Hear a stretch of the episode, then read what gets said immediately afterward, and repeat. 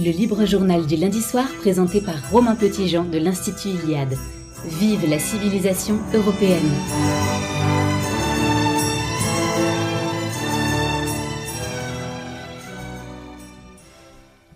Chers amis de Radio Courtoisie, bonsoir. Chers amis de l'Institut Iliade, vous êtes nombreux à nous suivre. C'est le troisième numéro de ce libre journal Vive la civilisation européenne.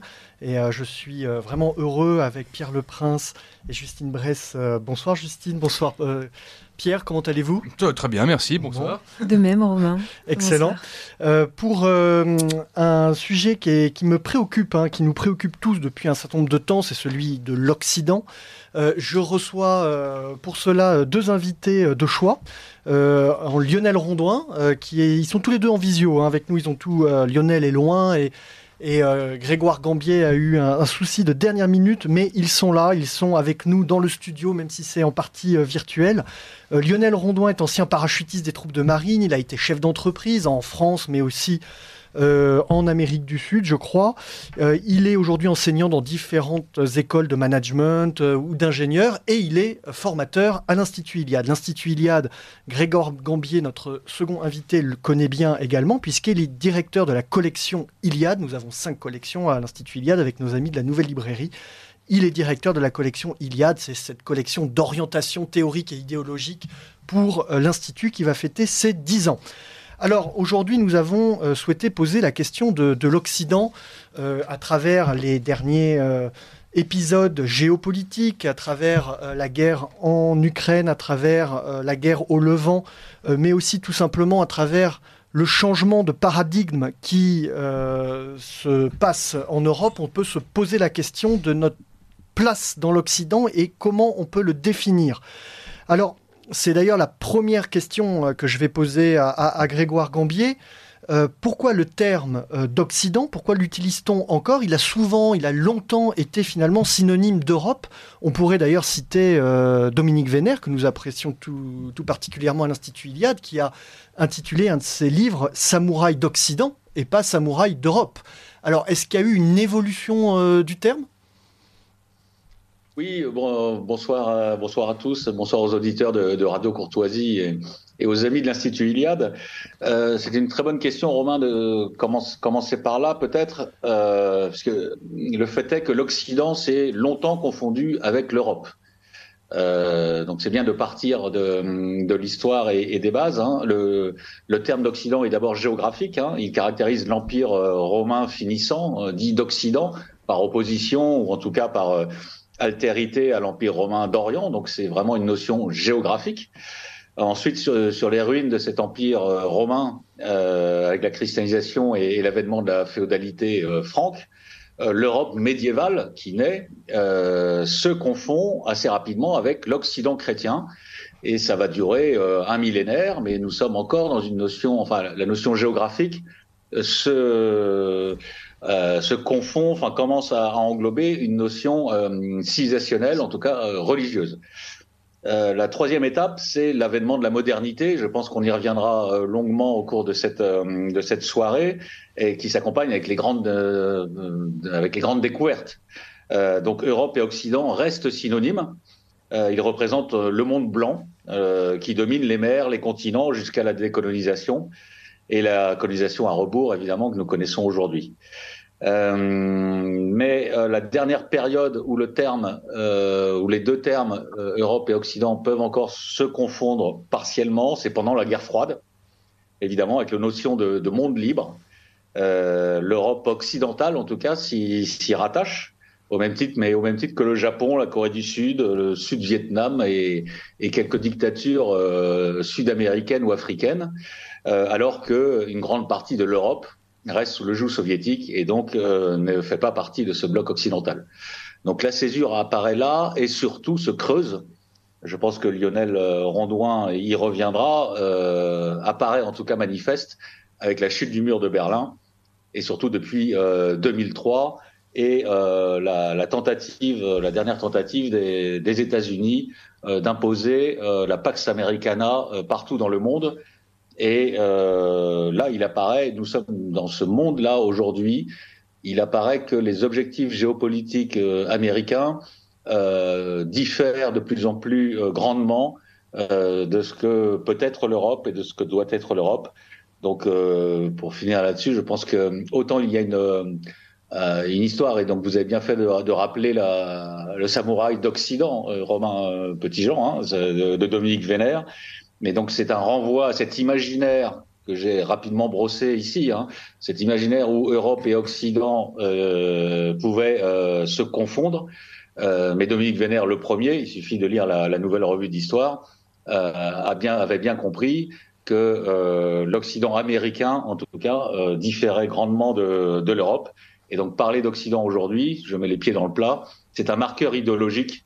Se réclamer de l'Occident, c'est rester un féodé à l'impérium américain une forme de, rupture, en tout cas des différences qu'on va essayer d'esquisser euh, ensemble. Dominique de Villepin, il y a deux jours, parlait d'occidentalisme, qui était une sorte finalement de fuite en avant, avec une volonté ben, de garder ce bloc euh, vivant, vivace, euh, finalement un bloc autour des États-Unis d'Amérique. Lionel Rondouin, est-ce que cette notion d'occidentalisme vous paraît claire ou elle reste quand même floue, même dans la, bouche de, de M. de Villepin? Non, je pense que Dominique de Villepin a bien posé les choses. Du point de vue historique, on peut faire remonter l'Occident aussi loin qu'on veut et, d'une certaine manière jusqu'au Moyen Âge, si l'on veut. Mais très concrètement, l'Occident s'est cristallisé en 1956. En 1956, à l'occasion de la guerre de Suez, les États-Unis ont pris le pouvoir sur les dernières velléités anglaises et françaises d'autonomie politique, culturelle et géopolitique. Et à partir de 1956, nous ne sommes plus euh, mis à part quelques épisodes de la politique du général de Gaulle qui sont des soubresauts euh, de volonté nationale et d'indépendance nationale, nous ne sommes plus, nous autres Européens, que euh, les euh, courtisans de l'Empire mondial américain. Donc en 1956, et mis à part quelques petits détails comme le plan REF avec De Gaulle, etc., on ne va pas entrer dans les détails économiques, nous sommes dans un Occident qui est dirigé par la puissance anglo-saxonne. Et euh, euh, le rôle qu'a euh, tenu euh, récemment euh, Boris Johnson, par exemple, dans, le, dans la guerre entre l'Ukraine, si on veut, en réalité c'est l'OTAN, et la Russie, montre bien que l'Occident aujourd'hui, c'est les puissances anglo-saxonnes. L'Angleterre, le Royaume-Uni, est avec les États-Unis et le Canada le cœur de l'Occident et nous ne, sommes plus qu'un appendice de cette euh, prétendue entité politique. Alors, euh, cette différence, c'est simplement une différence d'intérêt euh, politique et géopolitique ou est-ce qu'il y a une différence de nature? C'est-à-dire, est-ce que l'Occident a fait finalement sécession de l'Europe et de son être profond, de son rapport au monde, de sa spiritualité, de son rapport à la nature, aux choses, aux hommes? Est-ce qu'il, est-ce que ce sont juste deux blocs euh, géopolitiques ou ça va au-delà Moi, je dirais qu'aujourd'hui, l'Occident est l'ennemi de l'Europe. L'Occident est l'ennemi de l'Europe et on l'a très très bien vu à travers les derniers événements géopolitiques depuis un an et demi, euh, l'Occident anglo-saxon euh, vise non seulement au démembrement de la Russie, mais aussi à la disparition d'un rival politique et économique qui s'appelle l'Europe. La destruction euh, de Nord Stream par ah, on ne sait pas si c'est les Américains, les Polonais, euh, les Norvégiens, les... c'est pareil. De toute façon, même Olaf Scholz était au courant, qui est un esclave de l'Occident. Olaf Scholz est un esclave de l'Occident. Donc, un des deux buts de guerre euh, du, de l'Occident aujourd'hui, c'est l'affaiblissement définitif de l'Europe en tant que puissance politique, économique, financière et monétaire. Donc aujourd'hui, l'Occident est l'ennemi de l'Europe. Grégoire Gambier? Oui, euh, ce que, ce que je, retiens, c'est le, le, terme d'Occident est à la fois un, mot valise et surtout piégé. Hein. Donc, euh, je reviens pas sur ce que vient de dire euh, Lionel, mais je crois que la notion d'Occident aujourd'hui est surtout euh, obsolète. c'est le monde libre de la guerre froide. Hein. C'est moi, moi, je suis fasciné par des, des gens de 20 ans qui euh, qui sont encore dans le monde de Jean-Pax Meffray, si je puis dire. Hein. Donc euh, c'est c'est quand même fou. Mais c'est c'est d'abord obsolète l'Occident. Et on va parler sans doute de post-Occident plus un peu plus tard dans la euh, dans dans l'émission. Mais je pense qu'on en est là.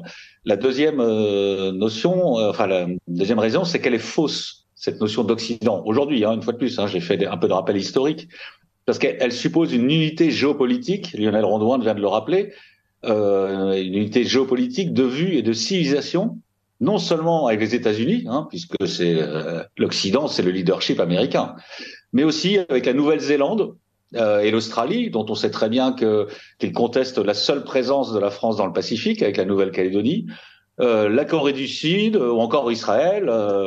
Voilà, c'est une une notion très élastique.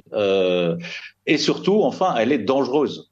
Euh, elle a vocation, avec son bras armé l'OTAN, à nous entraîner dans des conflits que nous n'avons pas choisis et qui sont potentiellement contraires à nos intérêts.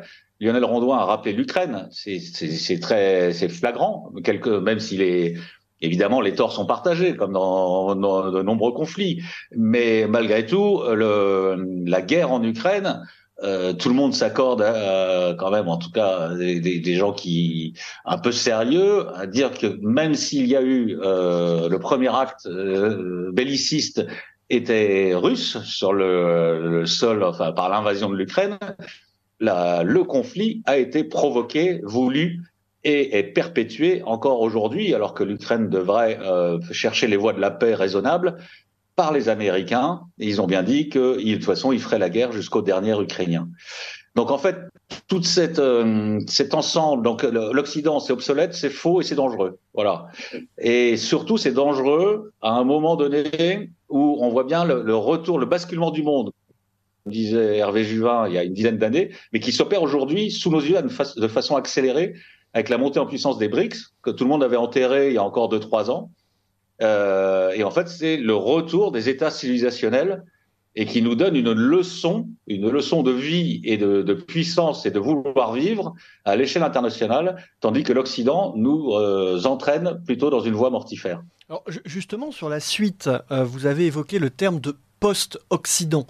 C'est un terme qu'on ne retrouve pas tant que ça, qui émerge un petit peu dans le débat public et qui finalement induit l'idée qu'on peut sortir de cet Occident. Il y a un autre terme que j'ai relevé, euh, qui a été utilisé par euh, Max Erwan Gastino, qui sera d'ailleurs l'invité de Radio Courtoisie demain matin dans, dans Ligne Droite, qui vient de publier l'ère de l'affirmation, répondre au défi de la désoccidentalisation aux éditions du CERF.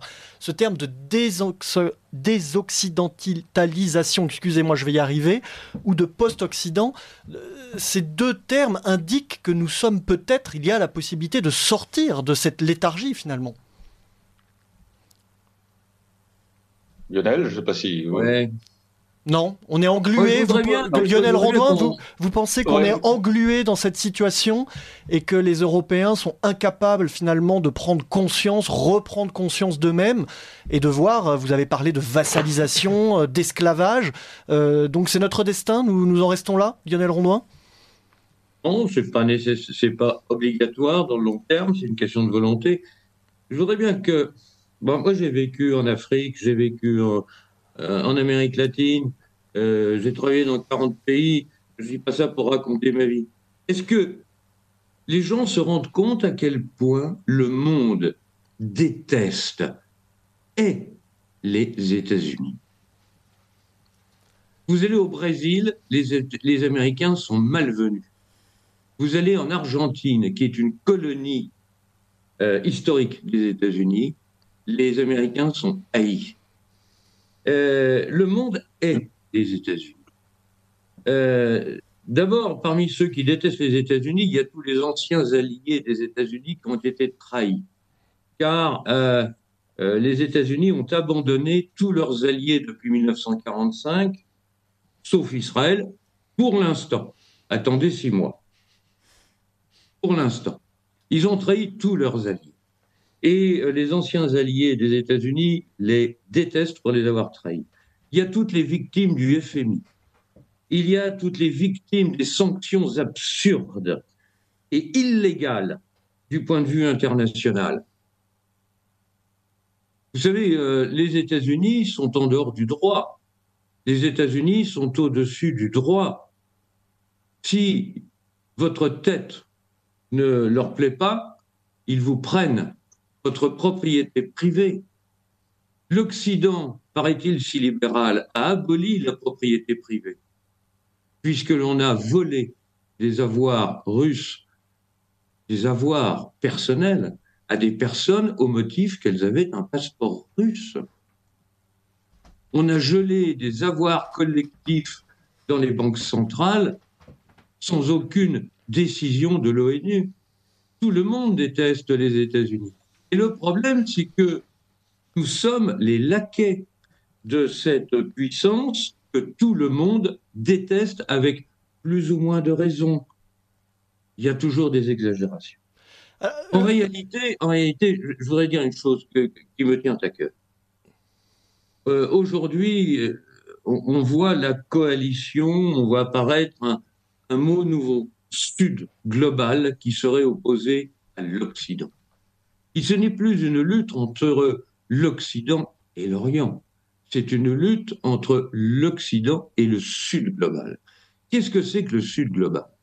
C'est une coalition assez hétéroclite, une coalition de fait des peuples qui entendent rester ce qu'ils sont, qui entendent rester identitaires. Qu'est-ce qui est commun au Kenya, à l'Argentine, à la Syrie, à l'Algérie, à l'Égypte, à la Chine, à la Russie, c'est de dire aux Américains, mais de quel droit voulez-vous nous imposer notre code civil? De quel droit voulez-vous nous imposer notre euh, euh, politique commerciale? Vous savez quel est le président américain le plus détesté par toute l'Afrique noire? C'est Barack Obama.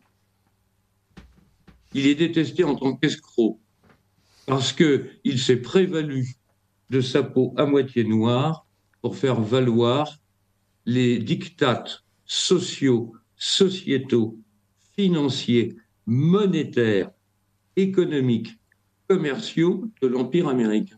Alors, juste Lionel Rondois, dans les faits, euh, beaucoup de ces pays victimes de la politique occidentale ne détestent pas l'Occident, ils détestent le monde blanc aujourd'hui. Ils détestent les Européens, ils nous mettent dans le même sac et ils ne cherchent pas à faire la différence. Les Européens, d'ailleurs, eux-mêmes, ne font pas la différence entre eux et euh, les États-Unis d'Amérique. Ils ont, euh, à, force, on va dire, d'ingénierie sociale, euh, d'américanisation mentale, vraiment la sensation de faire partie du même bloc, du même camp.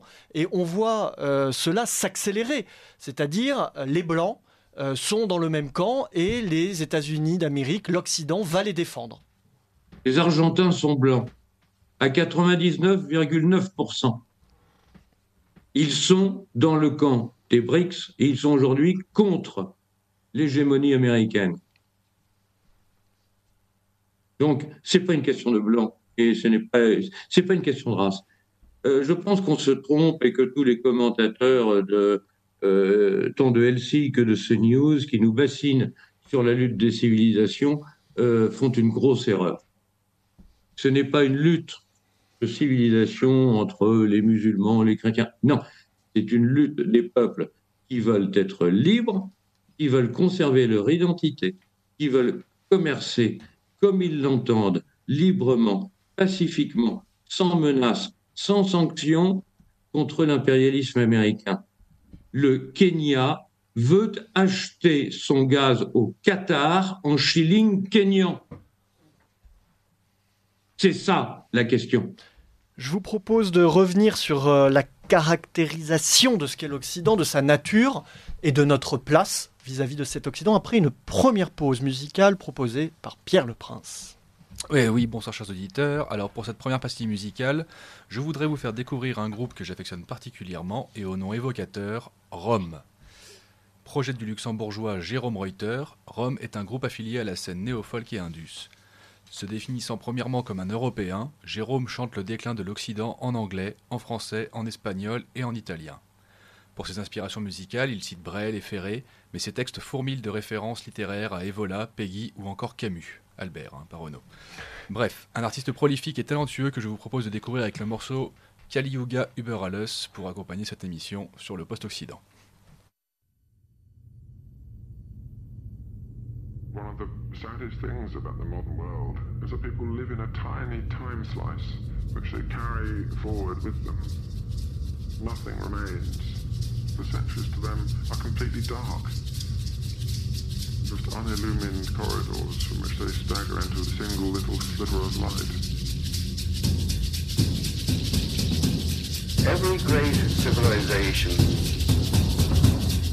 has a record of a period, of a golden age, when there was no war, no dispute, no lying.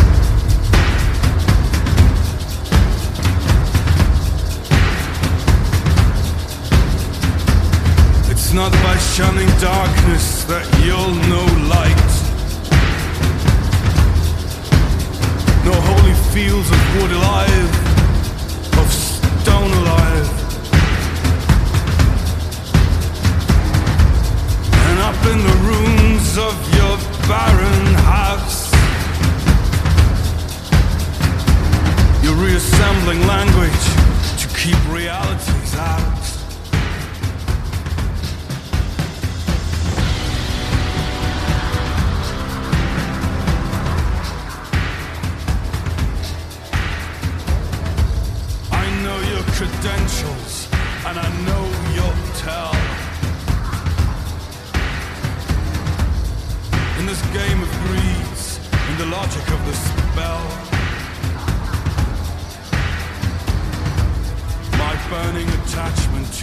To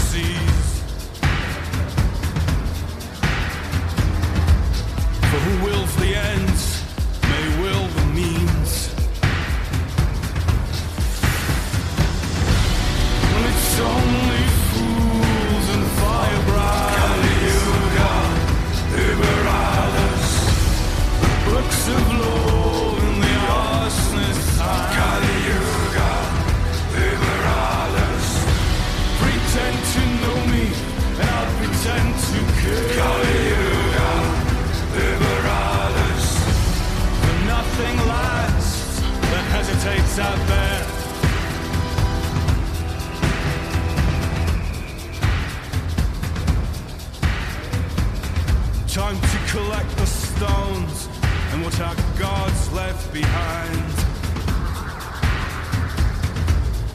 Stray out of being and out of time.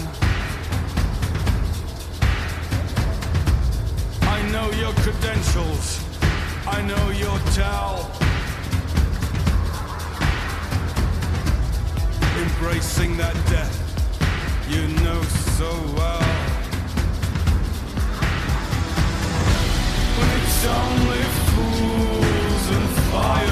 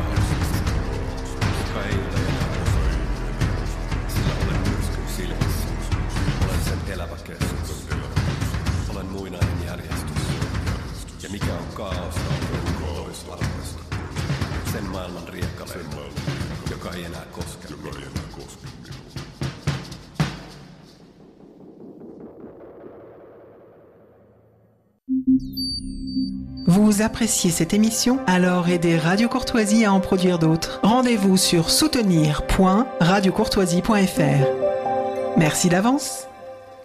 Nous revoilà dans les studios de Radio Courtoisie avec Lionel Rondouin et Grégoire Gambier pour parler d'Occident, de post-Occident et d'Europe. Alors, je pense qu'on peut maintenant évoquer les forces euh, en présence. Euh, vous avez euh, commis, Lionel Rondouin, c'était dans la revue Éléments, un article particulièrement intéressant qui remonte à mars dernier sur la, la capacité finalement à l'Occident à, avec son industrie, à suivre l'effort de guerre. Et c'était assez intéressant puisque on allait au-delà du narratif et au-delà des images que les médias peuvent nous donner euh, pour dire que les choses n'étaient pas euh, si simples finalement pour l'Occident. Donc là, on parle d'un point de vue euh, militaire du terrain de la guerre en Ukraine. Sur le plan économique et financier, euh, cependant, l'Occident euh, a loin d'avoir perdu la partie. Euh, vous parliez du dollar qui reste fort, la dédollarisation euh, de l'économie reste pour le moment un vœu pieux, il n'y a pas vraiment de bascule euh, euh, concrète.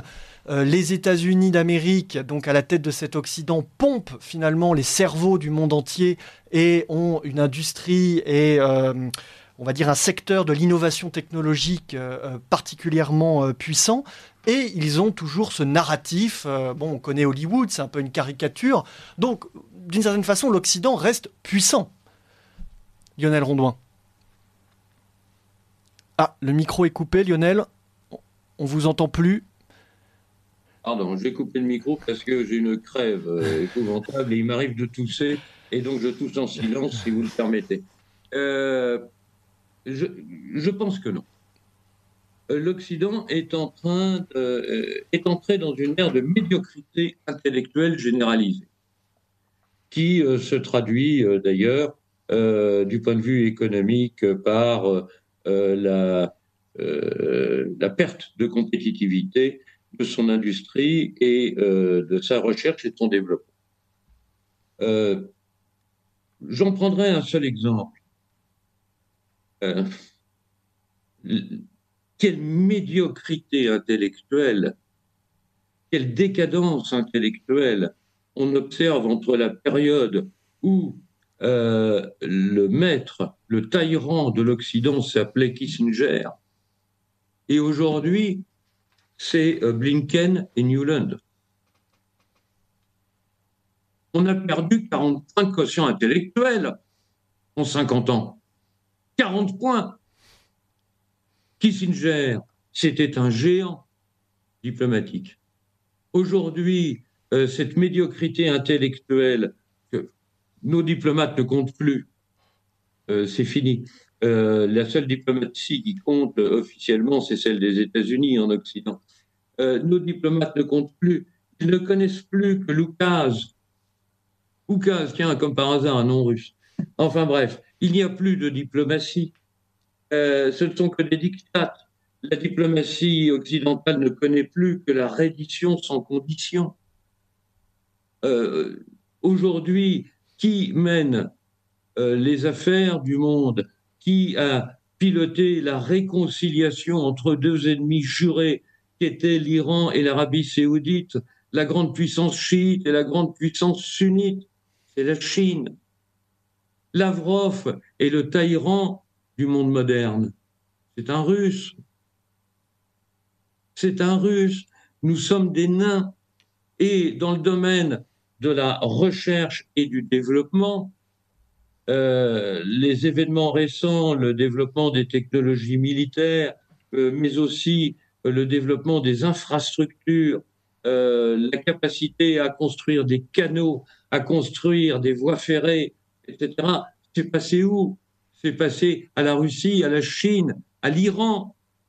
L'Iran est une grande puissance intellectuelle et scientifique. Et aujourd'hui, à côté de l'Iran, nous sommes des nains des nains. Nous avons perdu 40 points de quotient intellectuel en 50 ans. Et tout cela, c'est la décadence de l'Occident. Parce qu'on parle d'une guerre des civilisations. Mais vous savez, euh, l'homme, l'homme est un animal. est un animal euh, omnivore opportuniste, comme le sanglier, comme le cochon, comme la hyène. Si aujourd'hui euh, nous sommes victimes, nous autres occidentaux, par exemple, d'un certain nombre de menées, d'un certain nombre de menées politiques, voire militaires, et, aussi géopolitiques de la part, par exemple, de l'islam, de la part des Turcs, hein, parce que l'islam, ce n'est pas, ce n'est pas le monde arabe. L'Indonésie est islamique. La Turquie est islamique. L'Iran, le Pakistan, ce sont des musulmans. Et ce ne sont pas des Arabes. Donc, faut arrêter de parler des Arabes. Mais pourquoi? Parce qu'ils sentent que la bête est affaiblie. Elle est affaiblie de l'intérieur. Elle est en train de crever de médiocrité, de médiocrité intellectuelle, de médiocrité politique, de médiocrité industrielle. Les hyènes ne sont pas coupables lorsque l'antilope est affaiblie, vieille, et qu'elle commence à crever avec la langue qui lui sort de la bouche. On, on- on comprend bien le, le- le panorama que vous nous faites de cet Occident qui, pour vous, c'est clair, euh, va mourir. Alors, je me tourne cette fois-ci vers euh, Grégoire Gambier. Quelle place pour nous, Européens? On peut parler de désarrimage, on peut parler de désox- désoxan- désoccidentalisation. Oh là là, décidément, j'ai du mal. vous voyez, j'ai- c'est terrible. Euh, quelle voie les Européens vont-ils pouvoir euh, suivre euh, dans ce contexte-là? C'est difficile de faire des pronostics, mais en tout cas, euh, est-ce que vous, vous en faites un? Bah, Un pronostic, non, je, je compléterai le, euh, le propos de, de Lionel Rondouin, euh, une fois de plus en essayant de, de- de revenir aux sources du mal. C'est-à-dire, je- la diabolisation de l'Amérique euh, est une chose, mais ça, ça reste une courte vue. Je pense qu'il faut d'abord faire notre autocritique en bon camarade, puisque les, en fait, les, euh, l'Amérique, l'Occident, ce sont des idées européennes devenues folles, pour euh, paraphraser Chesterton. Donc, il faut d'abord remettre en cause euh, ce qui a permis euh, l'Occident actuel ou finissant en tout cas d'exister. Et moi, je vois trois trois éléments euh, fondamentaux. C'est, enfin, puisque l'Occident c'est pas un espace géopolitique, hein, on en a parlé, c'est un système de valeurs. Donc, ça contribue à un monde fluide, liquide, euh, vaporeux, euh, donc euh, avec des valeurs.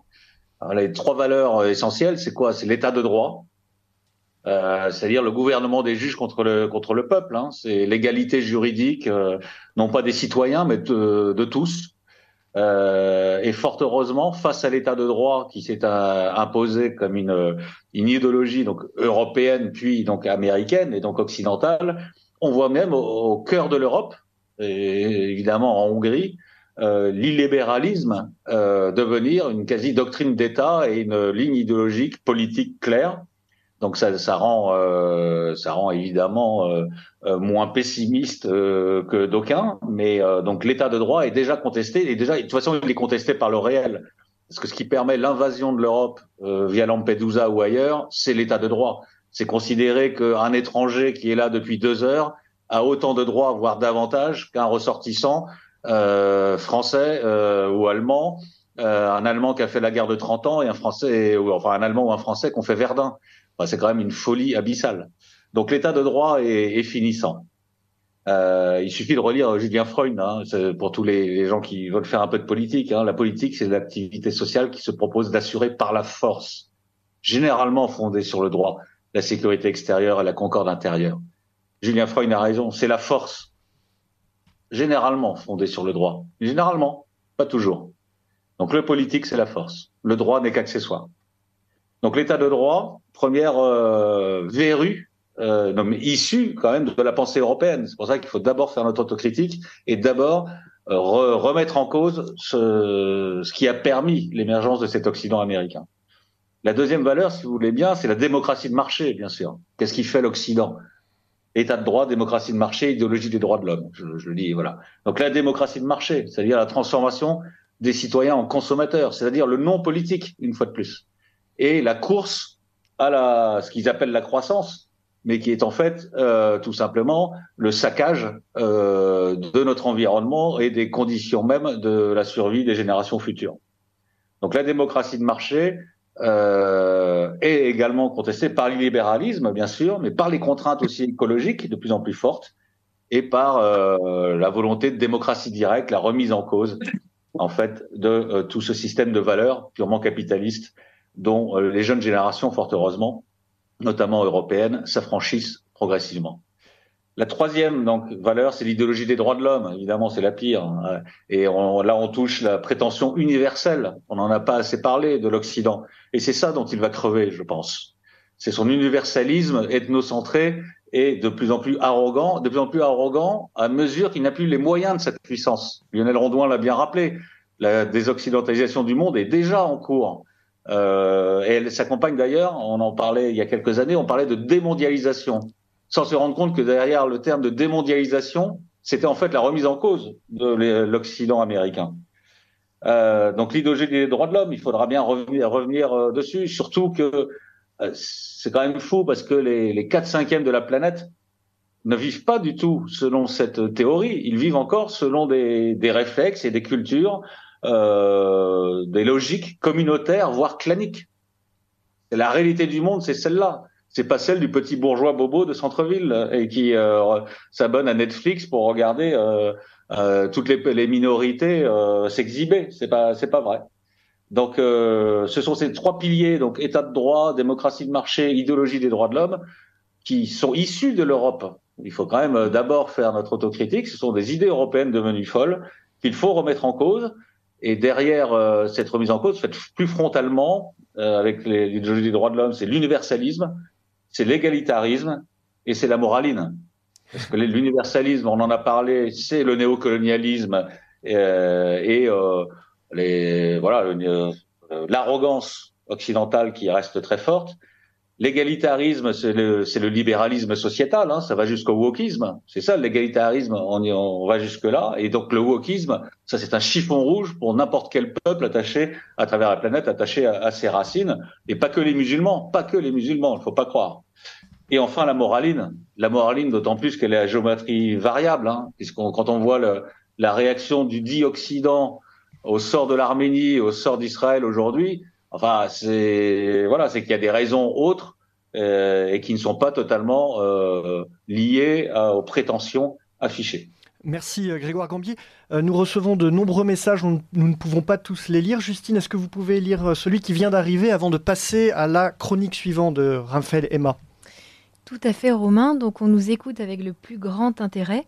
Et l'auditeur souhaite notamment rappeler le génocide des Indiens et plus récemment euh, le Kosovo, l'Irak, l'Ukraine avec Maïdan et toutes les condamnations économiques de la France. Donc, entre autres, euh, Alstom euh, assez récemment, le Concorde, le Vietnam, l'Afghanistan, la soumission de l'Europe.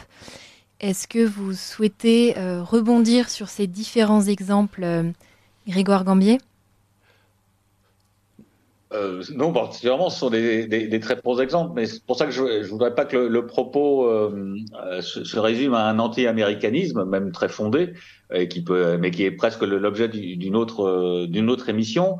Euh, là, là, on parle bien de, de l'Occident, donc évidemment l'Américain le pilote, mais l'Occident nous concerne et nous euh, aussi. Euh, et avant tout, et je crois que ce qu'il faut penser, euh, c'est euh, l'Europe de demain. Ce qui est sûr, c'est que ces dernières années ont marqué un recul de la nécessité pour l'Europe de retrouver euh, les voies de l'identité et de la puissance. Et le premier recul, évidemment, euh, manifeste, ça a été la guerre, la guerre déclenchée euh, sur le sol ukrainien. Alors une fois, j'ai dit tout à l'heure, hein, on, on va pas faire une émission sur, sur ce conflit. Évidemment, il est multicausal comme tous les conflits. Mais malgré tout, les puissances qui ont intérêt à ce qu'il perdure et à ce qu'il fasse mourir chaque jour des, jeunes Européens, parce que c'est essentiellement des jeunes Européens, hein, même côté russe, hein, euh, c'est, euh, ce ne sont pas des intérêts européens, bien évidemment. Euh, et c'est pas non plus des intérêts africains ou asiatiques.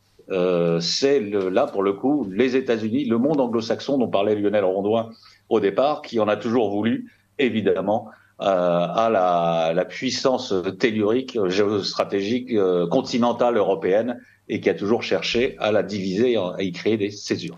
Nous nous retrouvons après la chronique de Raphaël Emma, activiste provençal et auditeur de la promotion Frédéric Mistral de l'Institut Iliade. Perspectives identitaires. La chronique politique de Raphaël Emma pour le libre journal Vive la civilisation européenne sur Radio Courtoisie. 9 novembre 1989, le mur qui sépare les Berlinois de l'Est des Berlinois de l'Ouest s'effondre. Deux ans plus tard, le 25 décembre 1991, le drapeau rouge de l'Union soviétique s'abaisse pour la dernière fois, remplacé par celui de la Fédération de Russie. La Paris-Troïka amorcée par Gorbatchev, volonté de moderniser un régime soviétique à bout de souffle, est un échec. Cette pièce de théâtre à deux acteurs qui opposait un Occident capitaliste à la sphère d'influence communiste s'achève après presque un demi-siècle à rythmer la vie géopolitique mondiale. C'est la fin d'une ère, le commencement d'une nouvelle. L'idéologie est morte. Les rêves de grands soirs socialistes de la génération 68 semblent lointains. Leurs enfants sont ceux du monde du dollar, de Walt Disney, du consumérisme et du statu quo. Fukuyama décrète la fin de l'histoire, l'ordre du monde occidentalo-libéral est devenu hégémonique. Les enfants de la décennie 90 grandissent dans ce nouveau monde. Les vieilles cultures européennes ont perdu leur singularité respective au profit d'une américanisation omniprésente. De la consommation au rapport au monde, du cinéma à la télévision, de la langue jusqu'à la musique, une culture occidentale homogène émerge. L'effondrement du bloc de l'Est empêche la conceptualisation même d'un autre paradigme. Cerise sur le gâteau, Gorbatchev, Gorby pour les intimes, apparaît sur une publicité pour le géant américain Domino's Pizza. C'est probablement Thatcher qui le disait le mieux. There is no alternative. Cette décennie est marquée par une relative insouciance. Les mots d'ordre du mythe américain sont dans tous les esprits. Self-made man, apparition d'Internet, progrès technologique, libéralisation des mœurs, les sociétés du vieux continent jouissent sans entrave de ce nouveau monde qui semble pacifié et pérenne. C'est la Pax Americana. La fête semble se poursuivre sans accroc, et pourtant, Dieu sait que la gueule de bois va être rude. 2001, c'est le réveil. L'islam radical vient rappeler à la toute-puissance américaine, en s'attaquant aux deux tours jumelles, que le monde ne se résume pas à la sphère d'influence occidentale. Des peuples entiers sont les oubliés de la mondialisation. Les puissances émergentes viennent peu à peu contester ce nouvel ordre mondial, voulant elles aussi participer au concert des nations décisionnaires. La Chine, forte de sa démographie et de sa mentalité, commence à concurrencer sérieusement l'oncle Sam. En Amérique latine, les révolutions anti-américaines se succèdent. Chavez au Venezuela, Evo Morales en Bolivie. La Russie, après une humiliation internationale sous la coupe de Yeltsin, renoue avec ses ambitions du passé avec l'arrivée au pouvoir de Poutine, pur produit de l'appareil soviétique. Sur le vieux continent, ça s'agite. Le récit d'une mondialisation heureuse est contesté. Les bien nommés populismes meuvent les peuples contre la crise de 2008, contre l'appareil européen, contre les invasions migratoires, contre les délocalisations, en bref, contre la sortie de l'histoire. Moi, je suis un enfant des années 2000. Je n'ai pas connu l'insouciance occidentaliste que certains vantent avec nostalgie. Je suis un enfant de la crise, des attentats, du retour de la guerre en Europe, du chômage et du grand remplacement. En bref, la mondialisation heureuse, pour moi et ma génération, c'est une fable. Alors, est-ce que je suis un enfant de l'Occident? J'en sais rien. Les chaussures de mes potes sont américaines, mais le réseau social préféré de ma génération est chinois. Mon christianisme est sécularisé et mon anglais pas très bon. Je rêve pas de devenir une star d'Hollywood ni de crécher dans une résidence pavillonnaire. Ce que je sais en revanche, c'est que la marche du monde est en train de changer et que l'oncle Sam est malade mais je n'ai rien à voir avec l'Est. Les Grecs opposaient traditionnellement la liberté de leur cité à la tendance despotique de l'Orient. Les pouvoirs rigides, les villes ruches, la culture de la délation, les systèmes de crédit social chinois, non. Tout ça n'est pas une alternative. À l'ouest, donc, un empire qui s'effondre. À l'est, un nouvel impérialisme. Alors, que nous reste-t-il? Le souvenir du passé, l'Europe, vieux continent, vieille histoire, au milieu du chaos, ne sait pas encore vers qui va son allégeance. Doit-on la résumer seulement à un satellite de l'Amérique? Non. La branche a été sciée il y a trop longtemps. Partout, les idées nationales et identitaires progressent. Les peuples d'Europe s'éveillent, tâtonnant pour retrouver leurs racines, leurs identités et leurs pulsions de vie. Dans ce nouvel ordre qui s'annonce, peut-être que le vieux continent a encore une carte à jouer. Les Européens, acculés, retrouvant leurs vieux réflexes et leur vieille bravoure, pourraient s'imposer comme un troisième pôle, indépendant, uni, face au nouveau paradigme géopolitique. En fait, c'est même la seule voie si les vieux peuples d'Europe veulent encore écrire une page de leur histoire. La Pax Americana est terminée. L'Occident est mort en 2001. Le post-Occident s'annonce. Ne soyons pas la branche qui tombera avec le reste de l'arbre et retrouvons notre place naturelle. Bon résumé de, Raphaël qui a, vraiment euh, en substance dit ce qui a été dit grâce à nos deux invités Lionel Rondouin et Grégoire, Gambier. Il évoque un troisième pôle euh, européen, euh, donc sans illusion, on l'a compris. Est-ce qu'il y a une alternative ou est-ce qu'il n'y a pas d'alternative, comme le dit Thatcher? Lionel Rondouin, voilà, comment vous voyez les choses? Vous avez bien caractérisé les faiblesses de cet Occident. Nous avons vu, euh, nous lui avons donné un nom, euh, celui de l'état de droit, de la démocratie de marché, des droits de l'homme, de cette machine à unifier euh, ce système de la marchandise. Je crois que c'est Alain de Benoît qui, qui, dit ça. Comment on peut s'en sortir, se désengluer finalement de ce bloc? Est-ce qu'il existe réellement, concrètement, une voie pour l'Europe ou est-ce qu'on se berce d'illusions? L'Europe est, l'Europe est, un continent très particulier. euh, c'est une civilisation, mais c'est une civilisation qui n'est pas faite que de cultures différentes, qui est faite de civilisation elle-même. Il y a une civilisation espagnole, il y a une civilisation française, une civilisation allemande et, et d'autres. Euh, nous autres Français, on va partir de la France. Euh, Grégoire disait très très justement qu'il faut faire son autocritique et je pense que c'est absolument indispensable au niveau français. Euh, le wokisme, l'universalisme, les dérives euh, de l'Occident anglo-saxon euh, sont la conséquence de ce qu'on appelle aux États-Unis la French Theory. C'est d'origine française. C'est euh, Foucault, Guattari, euh, Deleuze, Sartre.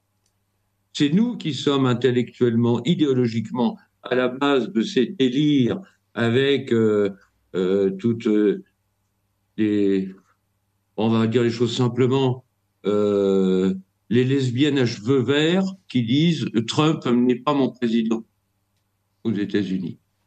C'est français d'origine. Et ce modèle-là, il faut que nous nous en ayons conscience. Ce modèle-là est en crise euh, parce que, comme le dit Maffezoli dans son dernier ouvrage, les lumières sont éteintes.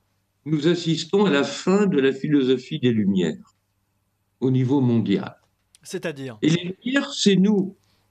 Nous assistons à la fin de la France, de la France et de la France des Lumières, c'est-à-dire aussi de euh, l'Europe de la maçonnerie anglaise telle qu'elle est née dans les années 1710.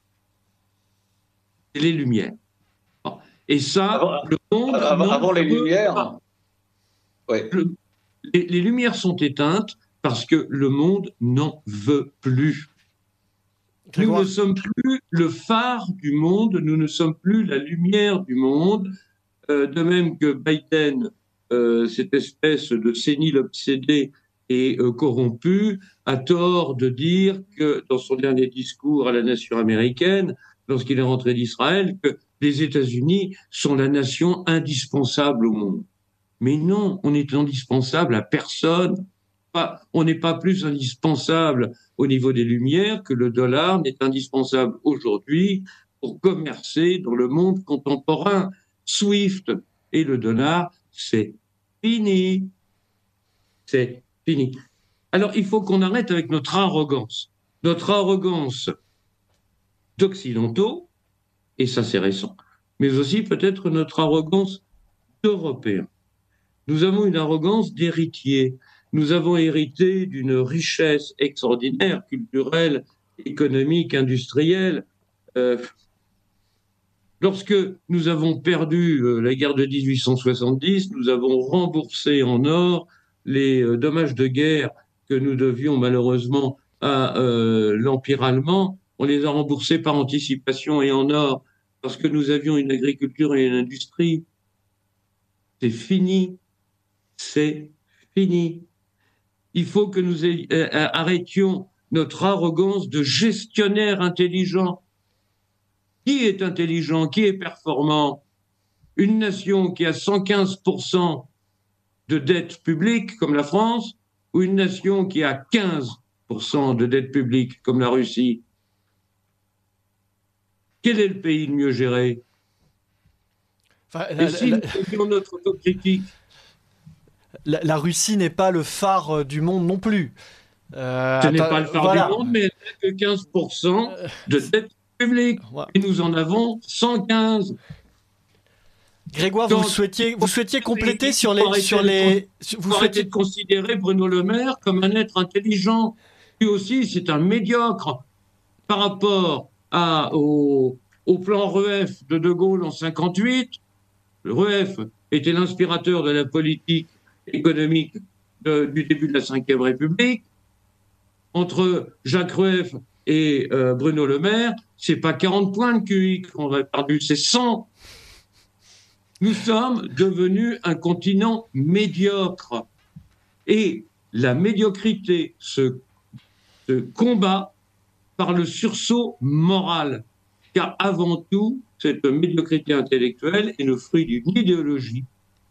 Euh, le wokisme n'en est qu'un, ou, la French Theory n'en est qu'un des aspects, mais euh, il nous faut retrouver les racines euh, de ce qui nous a permis autrefois d'être une grande puissance, et, c'est valable pour l'ensemble des pays européens. Alors c'est ce que dit, je, le cite de nouveau, euh, Gastino, euh, que j'ai euh, cité tout à l'heure, qui sera reçu par Radio Courtoisie euh, demain. Il dit, il indique la nécessité pour l'Europe, je cite, de se reconnecter à l'énergie spirituelle de ces nations. Donc ces nations ou ces multiples civilisations. Grégoire Gambier, là, à vous la parole. Oui, euh, j'irai un peu plus loin que le camarade euh, Lionel Rondoin en étant plus radical, donc en allant plus euh, au- au-delà des Lumières. En fait, c'est la modernité qui est en cause, la modernité dite occidentale, là, pour le coup, puisque si on revient sur notre le, thème de notre soirée, hein, la modernité, hein, que j'ai j'ai résumé tout à l'heure, hein, et qui maintenant peut très vite se résumer hein, sur le triptyque universalisme, euh, égalitarisme, moraline. Euh, donc c'est cette modernité, et autant Maffezoli qui a été cité tout à l'heure, effectivement, euh, a disséqué la- l'avènement d'une postmodernité qui euh, était évidemment la modernité finissante. C'est les, les- les lumières s'éteignent et c'est tant mieux. Euh, et euh, ça, ça touche plus loin, c'est au-delà des, au-delà des lumières. Et Maffezoli voyait dans la postmodernité, avec tout ce que ça a de, évidemment de, de, de peu réjouissant, euh, les prémices d'un renouveau euh, plus archaïque, notamment avec le phénomène des tribus qu'il a beaucoup euh, euh, diagnostiqué, enfin étudié et, diagnostiqué, les tribus affinitaires, mais ensuite identitaires. hein, et, et le fait est que le, monde qui vient euh, sera plus proche de, du monde mérovingien que de la renaissance carolingienne. Euh, le monde, le monde finissant, euh, d'abord, euh, provoque un phénomène de, de chaos et de libération euh, des, euh, des forces euh, les plus brutales avant que ne se remettent en place, enfin, d'où émergeront les, les, les germes d'un ordre, d'un ordre nouveau.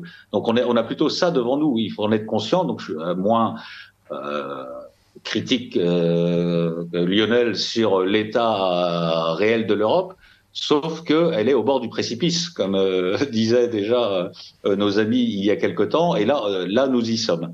Nous y sommes parce que nous restons englués dans les valeurs de la modernité. Et donc c'est autant la postmodernité est en train d'advenir, autant le post-Occident doit advenir aussi. Et dans ce post-Occident, il ne faut pas que les, Européens ne soient que les spectateurs ou pire embarqués euh, dans la, la décadence sous férule américaine, puisque c'est un système qui tente à la décadence. Il faut que les Européens, à, à défaut de l'Europe, hein, parce qu'en tant qu'unité politique, évidemment, on en est loin, mais en tout cas les Européens, et je rebondis sur votre citation, euh, Romain Petitjean, vous avez raison, c'est l'âme sacrée des, des nations, c'est celle des peuples aussi. C'est celle des peuples enracinés et qui ont encore euh, conscience d'un devenir dans l'histoire. Et c'est cela qu'il faut évidemment euh, renouer, c'est ce fil qu'il faut renouer. Euh, alors je dis il faut parce que euh, ce n'est pas encore le cas, euh, mais l'avenir est plutôt à cela. Et il sera d'autant plus, il sera difficile, mais il sera possible que si nous renonçons nous, euh, à des valeurs euh, qui nous ont entraînés dans le précipice actuel. C'est le travail en tout cas qui est fait par l'Institut Iliade au sein de, de ces formations. Euh, merci beaucoup Grégoire Gambier d'avoir été avec nous. Je vais laisser la parole à Lionel Rondouin pour, pour un mot de conclusion avant de passer à la suite. Ce fut court, intense. On pourra continuer les débats autrement, j'espère. Est-ce que vous souhaitiez faire un petit mot de conclusion Lionel? Projet était très dur sur certains aspects. J'espère ne pas avoir été euh, trop pessimiste. Euh, je crois que le sursaut est possible. Et puis, il faut compter aussi sur euh, l'imprévu dans l'histoire, tel que nous, l'a en- entre autres enseigné Dominique Vénère. Le monde actuel est un monde en turbulence et par définition plein d'imprévus. Donc, nous aurons certainement, certainement, des opportunités euh, de faire valoir euh, nos vraies valeurs, euh, nos vraies capacités dans des occasions historiques que peut-être nous ne soupçonnons même pas encore. Merci à vous deux pour votre présence dans les studios de Radio Courtoisie. Euh, nous vous souhaitons un bon retour, une bonne soirée. Euh, nous n'avons pas pu lire tous les mots euh, des auditeurs, mais beaucoup ben, étaient contents d'écouter Grégoire Gambier au top, musique excellente. Merci pour ces mots d'encouragement. En parlant de musique, je me tourne vers Pierre Le Prince, puisque c'est le moment de notre deuxième respiration musicale. Appelons, c'est pas très beau, respiration musicale. Respiration, Pause, pastille, pause musicale. À vous, la parole, Pierre. Eh bien, écoutez, après ces perspectives, ma foi, euh, certes un peu pessimistes, euh, je vous propose pour ce second morceau d'écouter un grand classique, puisqu'il s'agit de L'hiver des quatre saisons de Vivaldi, mais avec l'interprétation décapante de Fabio Biondi et de son ensemble Europa Galante.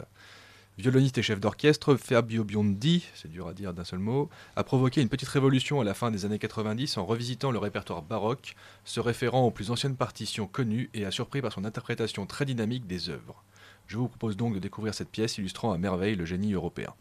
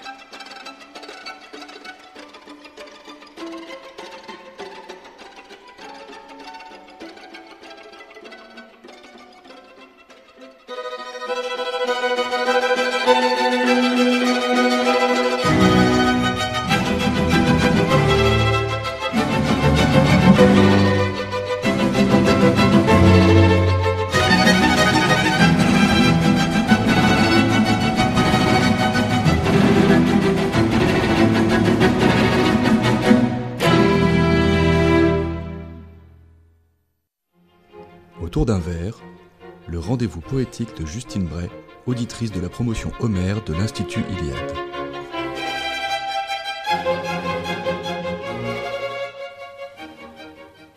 Nous retrouvons donc Justine autour d'un verre pour un rendez-vous poétique mensuel où elle nous partage son regard sur le monde à travers les réflexions d'un jeune couple, Frédéric et Romain. Cette semaine, elle vous propose, chers auditeurs de Radio Courtoisie, un texte intitulé Le suicide du Ponant. Ma chère Frédéric, vous me semblez bien lasse. Votre teint est si terne. Vos expressions de glace, je vous trouve changé et les jours avec eux emportent l'allégresse qui dansait dans vos yeux. Couvez-vous quelque chose? Avez-vous de la fièvre? Je ne vous connais pas, ce tempérament mièvre. Enfin, répondez-moi. À qui ai-je l'honneur? Je m'en vais de ce pas consulter le docteur. Hélas, mon cher époux, aucun apothicaire ne pourra entraver ce qui mord mes viscères. Je crois souffrir d'un mal qui transcende mon corps, un cortège nuptial. Voilà ce qu'il dévore. Cet esprit vil me cause de terribles dommages. Réagir il me faut, vous dis-je sans embâge. Poursuivez donc, madame. Sortez de la réserve. Quel bonheur inouï d'entendre votre verve. Romain, mon cher époux, à vous je me confie. Vous partage les doutes sans parents de mes nuits. Voyez ma condition, quel sinistre déclin approchez-vous, grand Dieu, et soyez mon témoin. Mon âme ne connaît que rigueur de l'hiver, au printemps de ma vie, elle n'est que chimère. Point de force pour vivre, point d'enclin à survivre. Mon destin est tragique, il ne le faut poursuivre. Oh, vous tombez, ma chère, si pâle en pamoison. Troublé, je vous découvre, perdez-vous la raison? Ressaisissez-vous, donc, reprenez vos esprits. Rassemblez vos humeurs et faites-y du tri. Sachez vous départir des mauvais affluents, je ne saurais souffrir de ces maux incessants. Mais êtes-vous en pleurs? Pis, monsieur, je me meurs. Éteintes mes envies, je suis à l'agonie. Allons, allons, courage, forcez-vous au repos. En vous la vie réside, préservez cet îlot. À quoi bon mon amour quand le monde est si sombre, que ma vitalité n'est plus que par son ombre? À quoi bon mes atours quand la beauté s'enfuit? À quoi bon la bravoure quand les héros sont tus? Pourquoi tous ces efforts je sais que Dieu est mort Je reconnais bien là une essence du siècle. Un peuple en dormition, qui sa grandeur épecle, faute de se tenir rigoureux et hardi face aux, hum- humeurs du ciel et, et ses intempéries.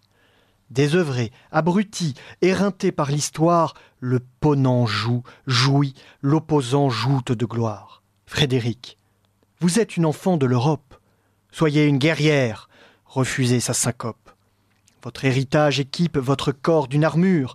Athéna, dans vos songes, apparaît, vous susurre. Battez-vous, jeune fille, emboîtez-moi le pas. Ce n'est pas aujourd'hui que sonnera le glas. Vous saurez qui vous êtes lorsque vous comprendrez qui frappe brusquement sur votre bouclier. Dès lors, vous deviendrez un noble notonnier pour mieux conduire l'Ouest vers sa vraie destinée. Le libre journal du lundi soir présenté par Romain Petitjean de l'Institut Iliade. Vive la civilisation européenne.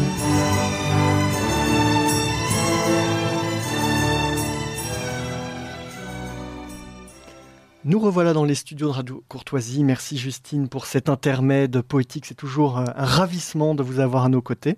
Le plaisir est partagé, Romain. Alors nous recevons maintenant euh, Jérémy Banton. Jérémy, est-ce que vous nous entendez bien? Jérémy, il faut allumer votre micro. C'est bon, vous m'entendez? Oui. Ah, excellent. Bienvenue dans, dans le studio de, Radio Courtoisie. Donc, Jérémy, je vous, je vous présente aux, aux auditeurs. Vous êtes euh, fondateur euh, d'Idéo Choc. Alors, je vous connais bien puisque vous êtes actuellement stagiaire de la promotion euh, Saint-Exupéry qui vient de naître euh, euh, au cours du mois d'octobre. Euh, et cette plateforme, Idéo Choc, puisqu'il s'agit d'une plateforme, a une vocation de formation, un petit peu comme l'Institut Ili- Iliade, et de rénovation finalement des idées, en tout cas de celles de droite. Je vous ai comparé dans, la présentation que j'ai pu faire sur les réseaux sociaux pour annoncer cette émission à euh, l'excellent Egonon qui fait de la philosophie politique et qui fait des vidéos euh, de- d'environ euh, euh, 25 minutes sur YouTube et qui ont beaucoup de succès, très pédagogiques avec un art de la synthèse et on retrouve tout à fait cet esprit dans, dans Idéo Choc. Alors je, voulais absolument vous présenter aux auditeurs de Radio Courtoisie. Est-ce que vous pouvez nous en dire un petit peu plus sur le concept d'Idéo Choc D'abord, merci pour l'invitation. Alors, IdeoShock, c'est un, assez simple, vous l'avez bien résumé. C'est en soi un site internet, une plateforme de, formation qui a volonté en fait, de présentation de grands livres de la culture classique de droite, notamment de la droite européenne.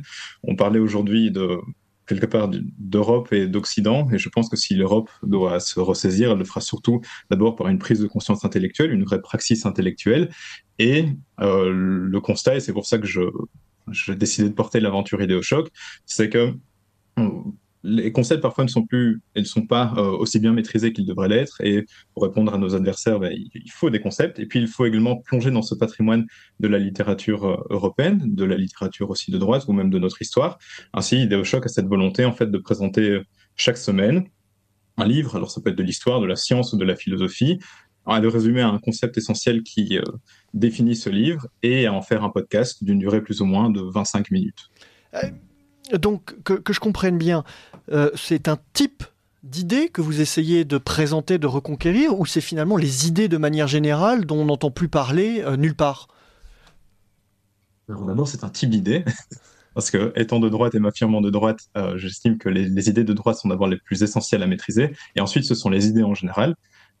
Pour l'instant, ce n'est pas le cas. Évidemment, le catalogue est surtout orienté à droite, que ce soit un petit peu la tradition nouvelle droite ou la, droite de, manière plus générale, la droite classique. Mais à terme, évidemment, le site proposera du contenu qui sera, euh, on va dire, intellectuel au sens large du terme. L'étape, la première étape, c'est d'abord de se forger un corpus militant, en fait, d'avoir une bibliothèque militante quasiment à portée de main, chaque instant dans notre poche. Alors, que- quels sont les, les- les premiers auteurs que vous qualifiez de droite, qu'on puisse bien situer euh, le cadre d'Idéochoc euh, que vous avez abordé? Alors, euh, pour donc le site en fait s'est lancé euh, il y a un mois, ce qui fait qu'on a une douzaine d'ouvrages euh, déjà qui sont disponibles. Alors ça va de Dominique Venner euh, sur euh, le, le fameux euh, le samouraï d'Occident dont vous avez parlé d'ailleurs aujourd'hui. On a également Bertrand de Jouvenel avec Du pouvoir qui est un livre d'ailleurs qui est difficilement trouvable mais qui est un classique de l'histoire politique. On a également Carl Schmitt avec la notion du politique. On va trouver la semaine prochaine euh, Adriano Romualdi, La droite et la crise du nationalisme. On va avoir un livre euh, également plus historique, Les Indo-Européens par Jaroslav Lebininski. Ce cas, c'est d'ailleurs un peu particulier parce qu'il est aussi une actualisation des connaissances et des recherches, des recherches pardon, sur le sujet. Et euh, il y a Nietzsche également, donc un petit peu de philosophie. Euh, prochainement également, on devrait avoir euh, Proudhon pour parler un petit peu à la fibre sociale. Et, sur le plan plus scientifique, j'attends aussi voilà, Robert Plumine avec Blueprint, par exemple, ou bien son nom m'échappe euh, actuellement. un, Euh, un programme en bref, tout cas extrêmement chargé. Oui. Alors, comment accède-t-on à, à ces contenus? Alors, tout d'abord, il faut se rendre sur le site internet, donc ideoshock.fr. Et alors, on, on peut s'abonner à la formule. Donc, c'est une formule qui est facturée annuellement de 96 euros par an, ce qui revient qu'à 8 euros par mois. Et la, la formule est assez bien faite dans, dans cette mesure que vous pouvez essayer le site pendant 14 jours. Et si jamais vous êtes déçu, ce que je n'espère pas, euh, du site internet, eh bien, vous pouvez demander un remboursement. Évidemment, le but, euh, étant donné qu'on vient de se lancer, c'est en s'abonnant, c'est aussi de soutenir l'initiative. Il y a beaucoup euh, de choses sur lesquelles pardon, nous devons encore travailler, que ce soit le, site en lui-même euh, qui devrait être un petit peu euh, refait, que ce soit une application aussi pour téléphone sur lequel on va également travailler. Et, voilà, donc c'est un acte militant de s'abonner, mais c'est aussi un acte que l'on fait pour soi, pour, pour le plaisir des idées et pour le, Le, le message est lancé aux auditeurs de. Radio Courtoisie. Alors déjà, donner à notre chère radio, ça me paraît être le, le minimum. Et cette chère radio qui permet de présenter des initiatives comme Idéo Choc. Euh, Jérémy euh, est un auditeur de choc. Il a déjà réuni une équipe euh, quasiment d'une dizaine de contributeurs. Euh, D'ailleurs, en un mois, euh, on, on voit l'étendue du travail qui a été fait. Donc évidemment, je vous invite euh, à vous abonner. Alors moi, j'ai une question. Plus sur le fond, puisque je vois que vous avez suivi euh, nos débats. Euh, je sais que vous êtes, euh, vous aussi, un, Européen de cœur et d'esprit. Dans les auteurs que vous avez déjà présentés dans, dans Choc, est-ce que certains, par leur pensée, par leur expérience, peuvent éclairer les débats que nous avons eus aujourd'hui sur cette notion d'Occident, de post-Occident de la place que l'Europe pouvait prendre à l'avenir? Oui, pense notamment à deux livres en particulier. Bon, évidemment, c'est Dominique Venner qu'on apprécie euh, tous particulièrement avec le Samouraï d'Occident, euh, où c'est avec cette volonté qui est développée de réveiller l'Europe de sa dormition, pour une prise euh, de conscience de notre tradition, de notre fond commun. Également, je souhaiterais euh, pointer euh, le livre de- que j'ai déjà dont j'ai déjà parlé pardon de Jaroslav Lebininski, à savoir sur les Indo-Européens, parce que prise de conscience historique, eh c'est aussi un retour aux racines, à nos mythes originaires, et euh, je pense que cette, euh, ce retour à l'origine, euh, comme disait Heidegger, est synonyme d'une renaissance future.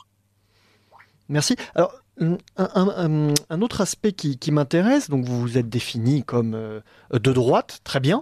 À gauche, Est-ce que vous connaissez un petit peu le, le climat et, et le cadre dans lequel euh, se développent les idées à gauche? On, on a dit à un moment que euh, les idées de gauche étaient, étaient mortes. Euh, il y avait une sorte d'inertie qui s'était installée, sans, sans, mouvement, sans dynamique. Est-ce que c'est quelque chose que, que vous constatez? Et d'une certaine façon les idées de droite que vous portez combleraient une sorte de vide? Ou est-ce que nous allons rentrer réellement dans une nouvelle lutte idéologique? Je pense que les idées de gauche ne sont pas mortes, euh, loin de là. En fait, je pense qu'elles sont en train de se redynamiser dans la mesure où, sur, euh, notamment sur Internet, aujourd'hui ça commence un peu avec, euh, par là, euh, il y a beaucoup de, jeunes, de, comme on dit, de youtubeurs ou de, de, jeunes idéologues de gauche qui essayent de parler, qui essayent en fait de, par un retour au marxisme, de faire ressurgir une doctrine de gauche, ce qui, ce qui fait en fait qu'ils développent de plus en plus une langue commune à travers toutes les familles politiques de la gauche. Et justement, mon, quelque part mon objectif avec IdeoShock, c'est que nous aussi, on puisse redynamiser notre pensée intellectuelle en répondant aux défis d'aujourd'hui par euh, un retour d'abord à nos classiques et par euh, une, volonté de, en fait, de refonder une langue commune à droite qui fait qu'on comprend ce que veut dire des mots tels que libéralisme, liberté, autorité ou politique. Et euh, en effet, comme vous le dites, je, crois qu'on qu va aller vraiment vers un, une, une, guerre culturelle entre la gauche et la droite. La société se polarise de plus en plus, et donc on est requis en fait à, à être au niveau. Est-ce que d'une certaine façon, Idéochoc euh, ne tente pas de combler un vide, justement, entre une connaissance encyclopédique et très livresque et ce langage, euh, je reprends vos termes, qu'on peut trouver sur les réseaux sociaux euh, notamment, où euh, le débat d'idées se fait de façon tout à fait nouvelle, avec beaucoup d'invectives, forcément euh, des, euh, comment dire, des propos très souvent caricaturaux, parce qu'il faut en très peu de termes pouvoir développer sa pensée. Est-ce que Idéochoc, ce type de format, représente une sorte d'intermédiaire ou d'alternative à ces réseaux sociaux? Alternative, je l'espère.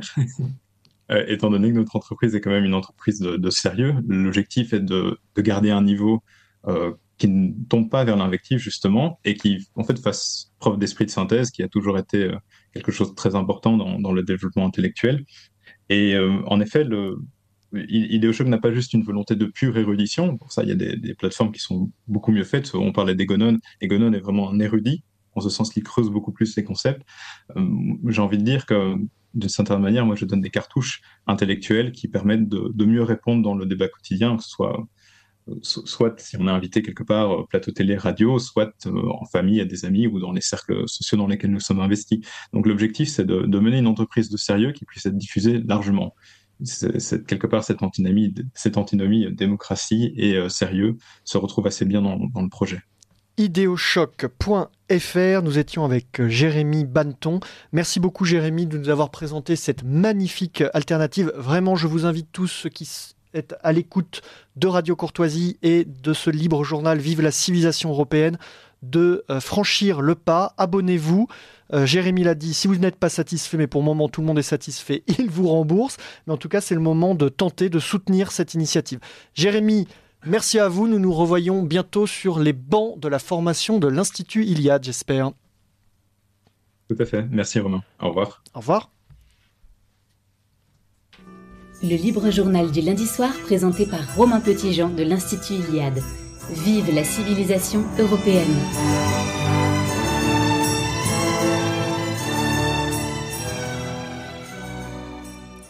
Nous revoilà dans les studios de Radio Courtoisie. Merci d'être à notre écoute pour ce libre journal Vive la civilisation européenne. Euh, alors, on me signale des mots. Alors, c'est pour Jérémy Banton, Justine, hein, ce message. Alors, lisez-le comme Jérémy et je vois qu'il est, il est toujours à l'écoute. Il nous répondra plus tard. Il verra que les gens l'ont écouté, en tout cas. Effectivement, Romain, un auditeur se demandait euh, quelle était la définition euh, d'être un homme ou une femme de droite et demandait à Jérémy de redéfinir euh, cette définition essentielle. Bon, euh, il répondra, j'espère, sur les, réseaux sociaux. Je ferai suivre la, réponse parce que nous allons maintenant passer à notre dernier euh, invité de cette soirée. Euh, il s'agit de Gauthier, Gauthier Brioude. Gauthier, vous êtes avec nous, vous nous entendez bien? Oui, bonsoir. Bon- bonsoir Gauthier, merci d'être euh, avec nous. Euh, là aussi, euh, une initiative un petit peu plus ancienne, puisque je crois qu'elle a deux ans, mais vous allez nous, le re- redire précisément. Vous êtes responsable du NI. Le NI est un incubateur d'entreprises enracinées. Alors, en quelques mots pour euh, les, auditeurs, un incubateur, on en trouve dans les grandes écoles, euh, on en trouve dans les entreprises, et finalement, c'est une sorte de plateforme là aussi pour faire pousser, euh, grandir des projets souvent entrepreneuriaux. Le vôtre a une particularité, c'est celui des entreprises enracinées. De quoi s'agit-il exactement? Alors, il s'agit d'abord d'un constat qui a été fait effectivement il y a un peu plus de deux ans, euh, que notre mouvance, on va dire, milieu de, droite, de façon très large, foisonnait d'idées, foisonnait de, projets. Euh, Beaucoup de gens portaient des projets. Et finalement, par manque de professionnalisme, par manque d'ambition, par manque euh, de compétences parfois, eh bien, ces projets arrivaient très vite à un plafond euh, qu'ils avaient du mal à, percer. Et l'objectif de cet incubateur, c'était d'accompagner ces projets euh, pour les aider là où euh, eh bien, les compétences manquaient, par exemple. Depuis deux ans, nous accompagnons, nous avons accompagné plusieurs dizaines de projets. C'est très varié. hein. Il y a du, du digital, du culturel, de l'artistique même. Euh, et le, constat est toujours le même, c'est que généralement les porteurs de projets ont une ou deux compétences ou trois compétences qui leur manquent pour euh, vraiment réussir à, franchir un pas et à changer d'échelle. Voilà. Donc c'est la raison d'être du NI, c'est d'accompagner ces, entreprises, ces entrepreneurs qui sont en demande de, soutien. mais, mais ces projets ont une vocation euh, politique, ils sont, ils sont marqués politiquement, idéologiquement, ou comment vous les sélectionnez? Alors, nous sélectionnons sur deux critères principaux. D'une part, euh, le porteur de projet en lui-même, c'est-à-dire est-ce qu'il est, euh, euh, est-ce qu'il nous paraît avoir la tête sur les épaules, est-ce qu'il nous paraît à l'écoute, parce que pour bien l'accompagner, il faut forcément quelqu'un qui soit euh, à l'écoute des, des conseils qu'on peut lui prodiguer. Euh, et donc, premier critère, le porteur de projet, et deuxième critère, euh, la viabilité du projet. À partir de là, euh, nous avons un, écrit récemment un, petit manifeste qui nous sert de, de guide euh, pour choisir les projets. Et euh, nous voulons que euh, ces projets respectent voilà une certaine dimension française ou européenne enracinée ou localiste relocalisation des activités. C'est assez flou. En fait on, on veut volontairement avoir un cadre assez large pour ne pas euh, faire fuir un porteur de projet qui souhaiterait euh, toquer à notre porte, voilà, en sachant que ce cadre exclut de facto les projets euh, du capitalisme le plus débridé. Donc là, aujourd'hui, en, tant que responsable de l'incubateur, ce que vous cherchez, ce sont des projets, ce sont des, des, des porteurs de projets. C'est ça la, la ressource finalement principale d'un incubateur. Voilà, nous avons eu euh, récemment une, une vague euh, de, de porteurs de projets tout à fait bienvenus. Euh, donc, euh, nous enchaînons les, les rendez-vous, euh, les entretiens avec eux pour déterminer s'il est pertinent de les aider ou non. Euh, mais effectivement, plus on a de projets, mieux c'est. Sans rentrer dans, dans le secret des dieux, c'est quel type de, de projet qui, qui frappe à la porte du nid? Alors, je sors d'une visioconférence avec un couple qui a lancé un- une sorte de jeu de société pour couple. Euh, nous avons eu euh, une marque textile. Euh, nous avons eu aussi un projet plutôt digital d'application mobile de, de- de sondage. Euh, nous avons demain une plateforme de financement participatif. Euh, bon, c'est assez varié. Donc je- oui, une, grande variété dit, de, de- de projets. Et donc ces porteurs de projets, ils se présentent à vous. Un tel a, a des soucis de, marketing, un tel euh, ne sait pas faire son bilan comptable. C'est ça en fait. Ils n'ont pas tous les mêmes euh, qualités et défauts euh, dans la façon de mener euh, le- leur barque. Alors, généralement, eux, les porteurs de projet eux-mêmes identifient une ou deux faiblesses. Euh, je n'y arrive pas en communication, par exemple. Euh, nous, avec euh, maintenant notre expérience et notre complémentarité, puisque nous sommes quatre au sein de l'équipe avec tous des compétences euh, différentes, euh, nous identifions d'autres problèmes. Et en fait, euh, on va leur demander de travailler d'abord sur le problème le plus urgent ou le plus important, euh, pour ensuite euh, les aider sur ce qu'ils croient être euh, le problème principal. Les, auditeurs de Radio Courtoisie qui ont des projets, euh, comment peuvent-ils savoir si ça rentre dans le cadre et comment voilà, peuvent-ils se manifester? Est-ce que vous avez un site à- Où est-ce qu'ils vous contactent? Alors, le mieux, c'est de nous contacter, effectivement, si vous avez un projet, en présentant euh, succinctement le projet. Si, euh, dans tous les cas, on vous appellera pour en savoir plus, pour savoir s'il est pertinent ou non de vous aider et vous proposer un, un rendez-vous en, en visio avec l'équipe pour aller plus loin. Pour nous contacter, euh, le mieux, c'est d'envoyer un mail à l'adresse suivante contact tout attaché incubateurleni.fr. Très bien. Euh, Ça me donne une idée, ça serait euh, intéressant de, se retrouver chaque mois. euh, pour, pourquoi pas présenter des, projets je, ne sais pas à quel point l'incubation est, avancée, si cela est possible, mais nous aimons bien ici les chroniques récurrentes, des rendez-vous. D'ailleurs, les, auditeurs de Radio Courtoisie nous le réclament. Ils savent qu'il y a des rendez-vous dans ce libre journal du lundi soir. Vive la civilisation européenne. Qu'est-ce que, vous pensez de cette idée? C'est possible? Je vous aurais dit que ça aurait été compliqué euh, il y a quelques mois, mais aujourd'hui, euh, je suis assez confiant. On aura tous les mois au moins un projet à présenter, euh, sans aucun doute. Bon, bah excellent. Alors prenons, date. Et, ce que j'apprécierais tout particulièrement, c'est que dans euh, les projets que vous allez nous présenter dans les, les- prochaines émissions, puisque vous venez d'accepter euh, le défi, il y ait des projets qui viennent d'auditeurs de Radio Courtoisie. Ça, ça serait formidable et euh, la radio aurait, aurait tout à fait rempli son rôle. Oui, alors ce serait, ce serait formidable. Il faut, il faut que les, les gens qui nous contactent précisent qu'ils nous contactent grâce euh, à cette émission sur Radio Courtoisie. Ce serait, ce serait formidable et nous ne manquerons pas de, de le signaler euh, ensuite. Très bien, bah écoutez, euh, merci beaucoup euh, Gauthier Brioud. Je rappelle le site internet où vous trouvez incubateurleni.fr, c'est bien ça, hein, oui, .fr. Contact au début si vous voulez euh, écrire. Merci, euh, chers auditeurs de Radio Courtoisie, d'avoir été avec nous. Euh, nous nous retrouvons une fois en novembre, une fois en décembre, pour deux thèmes absolument passionnants. Un sur l'éducation et un sur l'articulation entre identité et souveraineté. Euh, donc des débats de haute volée avec des invités de choc. Merci de nous avoir suivis. Je vous souhaite à tous une excellente soirée.